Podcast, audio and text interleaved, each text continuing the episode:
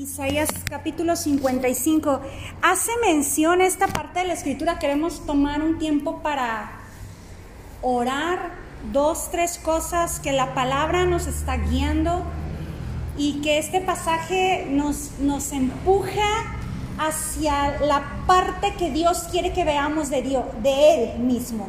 La parte que Dios mismo nos quiere mostrar, nos quiere revelar de Él mismo hoy a nosotros.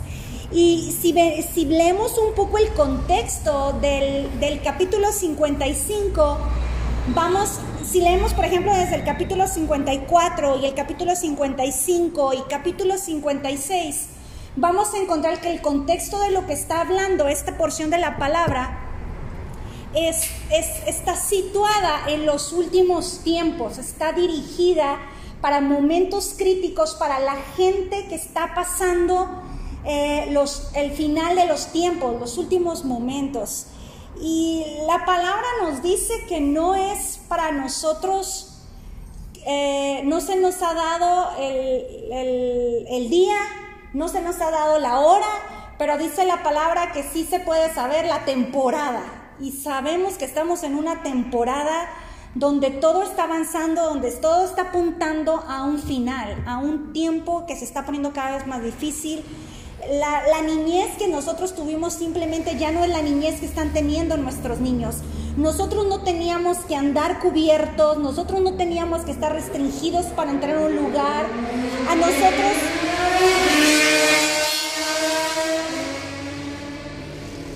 A nosotros no se nos prohibió el no ir a un parque por seis meses, a nosotros se nos dejaba jugar a la calle, íbamos corriendo a la tienda, andábamos de otra manera. ¿Por qué? Porque simplemente los tiempos están cambiando y, no, no, en el término de las viejitas, ¿verdad? Los términos están cambiando, sino que realmente están cambiando porque se acerca el final de los tiempos. Y esta parte de Isaías está un poco situada en ello, pero quiero que leamos porque habla de un personaje eh, el profeta menciona a un personaje que se identifica con nosotros hoy. Y dice Isaías 55, no sé si lo puede leer Chelis, por favor, del 1 al 4, por favor, en la versión que, tengas. Todos los que, todos los que tengan sed, vengan a beber agua. Los que no tengan dinero, vengan consigan trigo de valle y coman, consigan vino y leche sin pagar nada. ¿Por qué dar dinero a cambio de lo que no es pan? ¿Por qué dar su salario por algo que no deja satisfecho? Oigan bien y comerán buenos alimentos, comerán cosas deliciosas.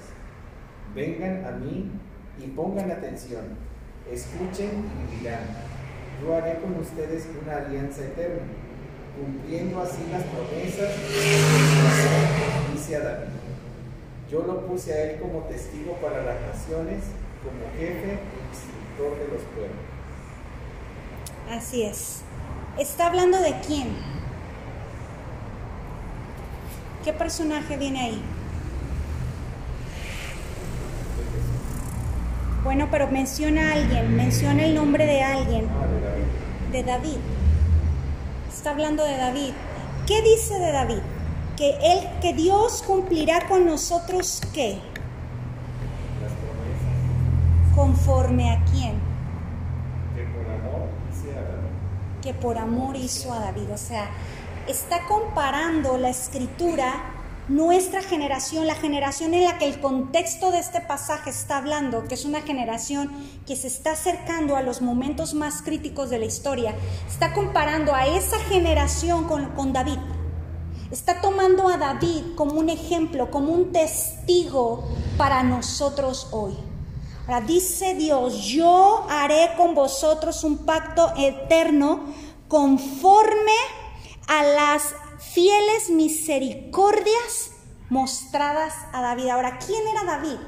Platíquenme un poco, ¿quién era David? Ilse, ¿quién era David?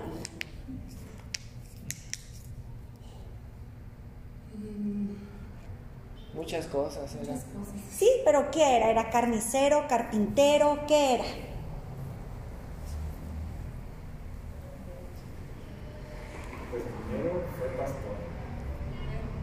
Después fue siervo.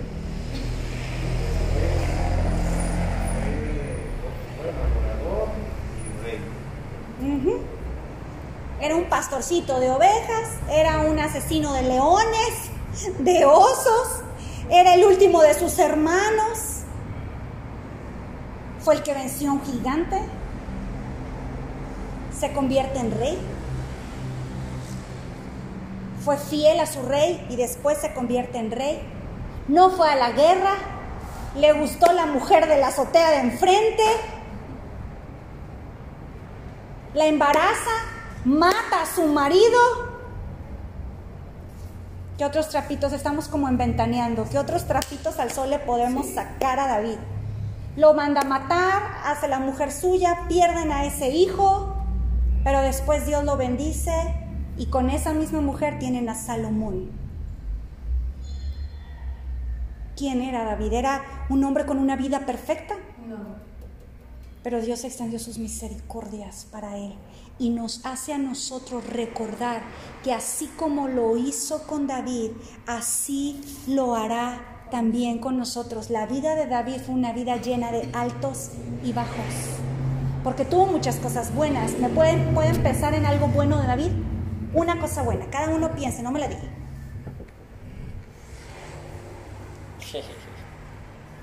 Una cosa buena de David. Valiente, ¿por qué? ¿Cuándo fue valiente? ¿En qué momento fue valiente?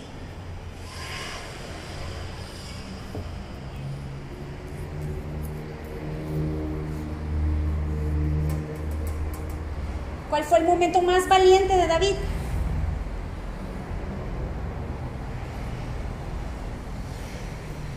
Cuando... ¿Contra quién pelea? Goliat. Le sacaba 10 metros al pobre chaparrín. Bueno, no 10, no 10. Bueno, era de 10 metros el gigante, le sacaba 9. No, no era de 10 metros. ¿Era de más? No, no, no, no, medía aproximadamente 3 metros. Sí, no era tan, no, imagínate 10 metros es toda una torre. La torre latinoamericana. La torre latinoamericana, no, no, era un hombre de 3, de aproximadamente de 3 metros alrededor, pero David... Fue el momento más valiente. ¿Qué, ¿Qué, otra cosa, qué otro alto tenía David? Calmaba a Saúl con sus demonios. Eso no, yo creo que yo soy más fácil de aventarme contra el gigante que calmarle el demonio del rey o el espíritu atribulado del rey, porque tenía que ministrar conforme un espíritu muy diferente para que el ambiente y el rey cambiara. ¿Qué otra cosa? ¿Qué otro alto, Chelis? Era un poeta. Es, Se le atribuye la paternidad de los salmos. creo que es, casi imposible rebasar lo que David escribió en la escritura. Es más, nuestros, eh, las personas que hoy escriben alabanza mucho toman de, la, de, lo que David ya había escrito. Era un poeta pero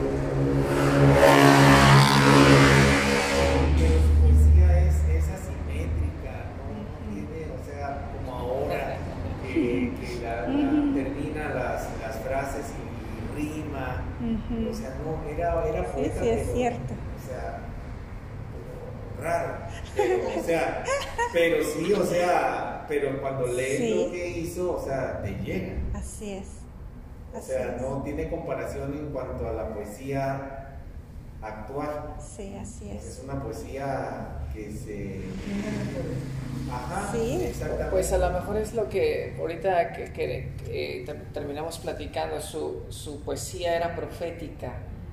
Es, es, un ejemplo, David. Así es, es un testigo. O sea, es un testigo. Así es. O sea, Dios lo pone como un ejemplo para las generaciones que vienen y sobre todo para estos tiempos, porque este es el contexto del, final de los tiempos. Dice, inclinad vuestro oído, bueno, comienza diciendo lo que empezamos leyendo, ¿verdad?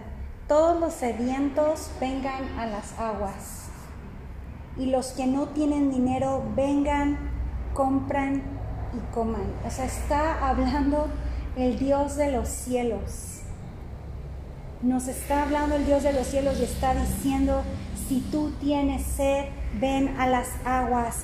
Si no tienes dinero, ven, compra y come vino y leche sin dinero y sin costo alguno.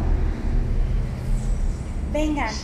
Y después dice en el verso 3, inclinen vuestro oído, venid a mí y escuchad, y vivirá vuestra alma, y haré con vosotros un pacto eterno conforme a las fieles misericordias de David. He aquí, lo he puesto como por testigo, por guía, por jefe.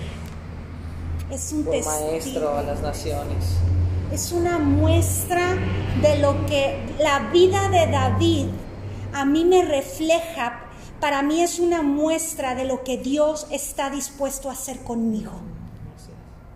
Porque Él no solo fue exactitud, perfección, obediencia, está comparándolo conmigo, con mi generación, porque nuestra debilidad está expuesta delante de Dios, como lo estaba en la vida de David. Y a mí la vida de David me revela lo que Dios está dispuesto a hacer con gente débil. Lo que Dios está dispuesto a hacer con gente como yo. Este, esta parte del verso 4, en Apocalipsis 22, ustedes van a ver que hace Dios referencia a esta parte. Y está diciendo en el verso 4, yo estoy dispuesto, dice Dios. Hoy en esta noche Dios está dispuesto porque así como lo hice con la vida de David, Él es un testigo, Él es una muestra, Él es un maestro, Él será jefe, guía. Porque como lo hice con Él en sus momentos bajos y como lo hice con Él en sus momentos altos, siempre que Él estuvo dispuesto, así lo haré contigo, dice Dios. Así lo haré con ustedes. De esa manera mostraré mi misericordia. De esa manera yo extenderé mi pacto. Por eso dice, escuchen. Es gratis para el que preste oídos. Oír, oír. ¿Quieres decir? Sí, no, vamos a orar, vamos a, vamos a pedirle al Señor que el día de hoy podamos conectarnos con, esta, con este testimonio. Nos conectamos con Jesús, pero, pero vamos a conectarnos con el testimonio de, de David. Es, es, impresionante lo que dice.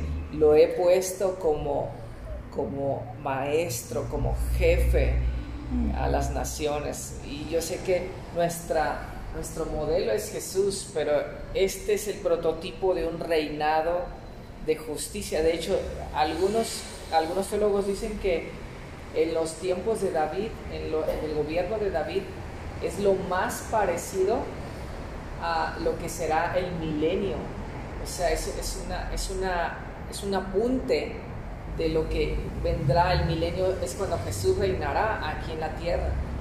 Y un día, me acuerdo que me comentabas, Chelis, que platicábamos acerca de los gobiernos y los corruptos gobiernos que han pasado a través del pues décadas y décadas aquí en nuestro país y me acuerdo que comentábamos y decíamos definitivamente no si queremos un, un gobierno justo pues hay que esperarnos al, al, al milenio no pero, pero realmente Dios está hablándonos el tiempo de hoy para levantarnos y orar por este reinado, por, este, por esta tipología que Dios está mostrándonos para que Dios haga su obra en medio de nosotros como iglesia.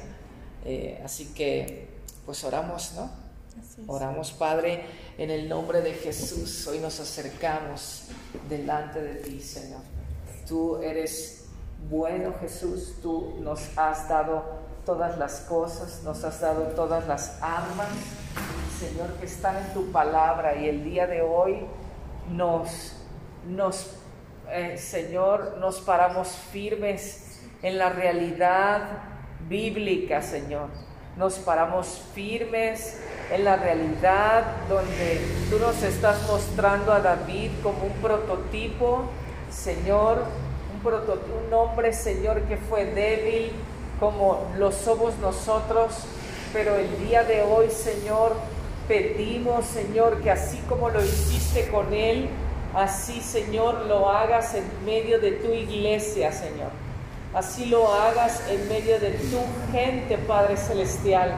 Hoy oramos en el nombre de Jesús, pidiéndote, Señor, que venga poder sobre la iglesia, Señor. Que levante, Señor, esta, este lugar, Señor. Que levante, Señor. Hoy oramos por la iglesia local, Señor. Pedimos que tu iglesia sea totalmente eh, embadurnada con la unción de tu Espíritu Santo, Señor. En el nombre de Jesús nos dijiste que somos ungidos, Padre. Y hoy yo te pido, Señor, en el nombre de Jesús, que traigas la unción del Espíritu Santo sobre cada familia, Señor, sobre tu iglesia, Señor.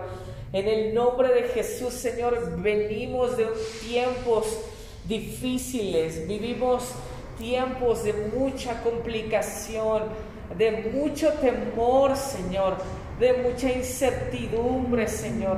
Pero aún así hemos dicho, ayúdanos, Señor, en nuestra poca fe.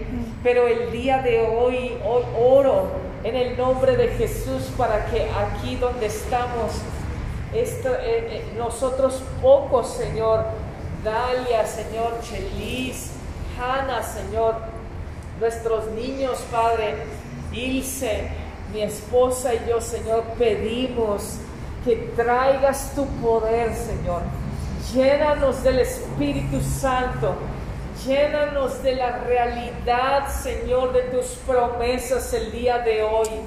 Oramos en el nombre de Jesús, proclamando que viene un tiempo de un derramar del Espíritu de Dios sobre la gente, Señor.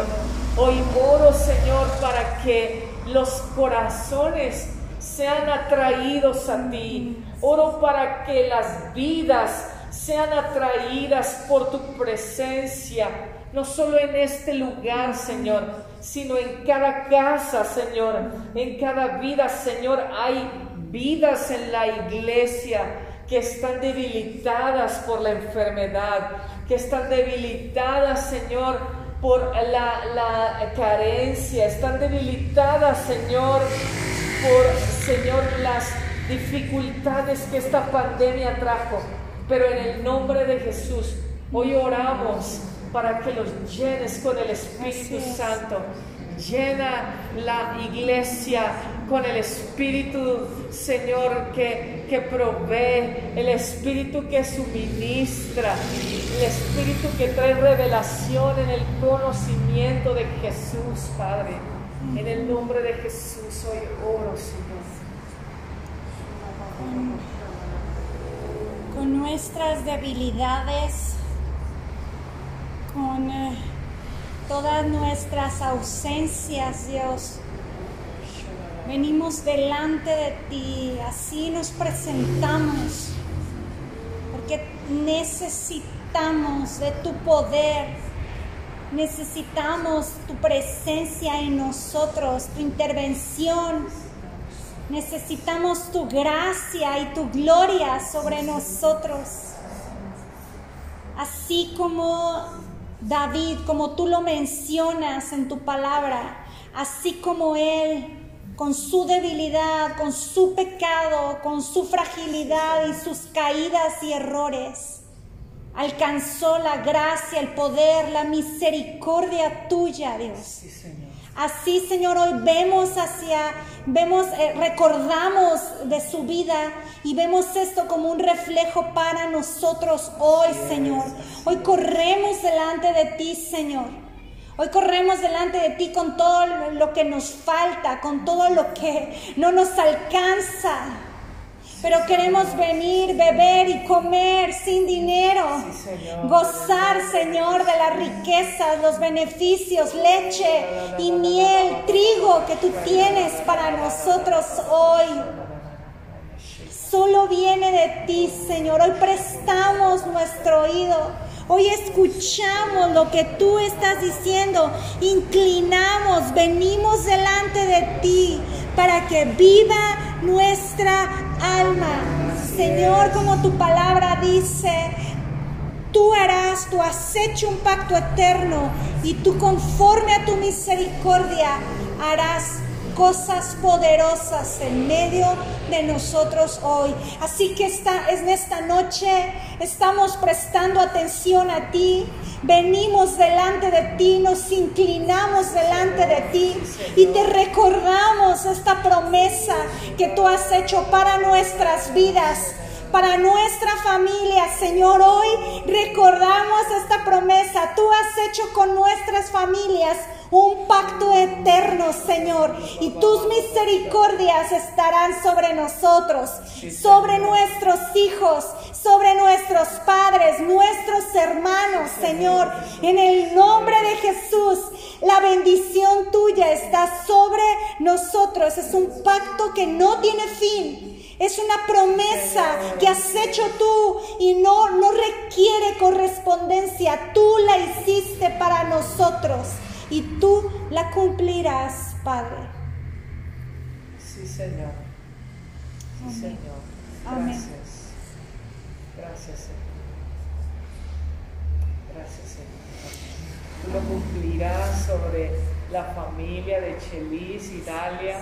Tú Así los es. levantas en el poderoso, en el poderoso nombre, en el poderoso nombre. Tú los levantas con autoridad. Tú los levantas